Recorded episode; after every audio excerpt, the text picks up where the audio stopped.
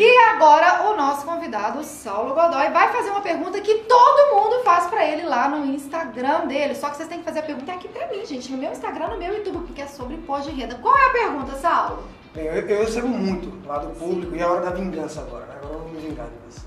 É, Ai, ai, ai. perguntam muito, Saulo, eu comprei uma ação, vou dar um exemplo da Magazine Luiza, tá? Sim. Comprei a ação da Magazine Luiza a 50 reais é, e agora ela está valendo 180.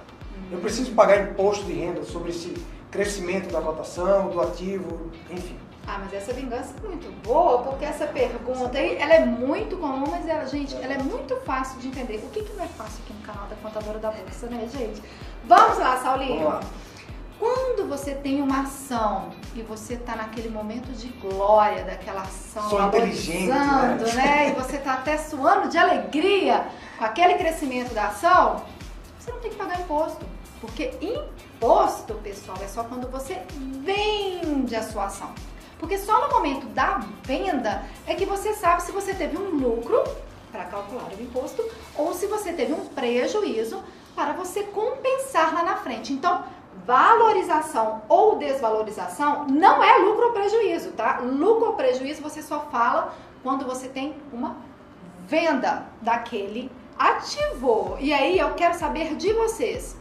Entenderam? Claro, né, gente? Foi muito fácil da forma que eu expliquei. Então, comentem aqui abaixo se vocês entenderam essa questão da valorização e desvalorização e também talvez outras dúvidas que você queira que a gente grave aqui pro nosso canal pra gente fazer mais vídeos pra vocês ficarem sabendo tudo de imposto. Agora tem uma coisa. Já curtiu? Já se inscreveu? Já ativou as notificações? Porque isso é importante, gente. É isso que vai dar engajamento pra gente poder trazer cada vez mais material e esclarecer dúvida de imposto na Bolsa. Saulinho, muito obrigada. Pode mandar todas essas perguntas pra mim. E, pessoal, mais uma vez, que bom que vocês estão aqui aprendendo. O intuito desse canal é ensinar a vocês. E aí, Saulinho, então essa audiência que está fazendo essas perguntas de tributação, aonde que eles estão te perguntando? Vocês estão batendo lá na porta da sua casa, não? Não, eles perguntam lá no Instagram, tá?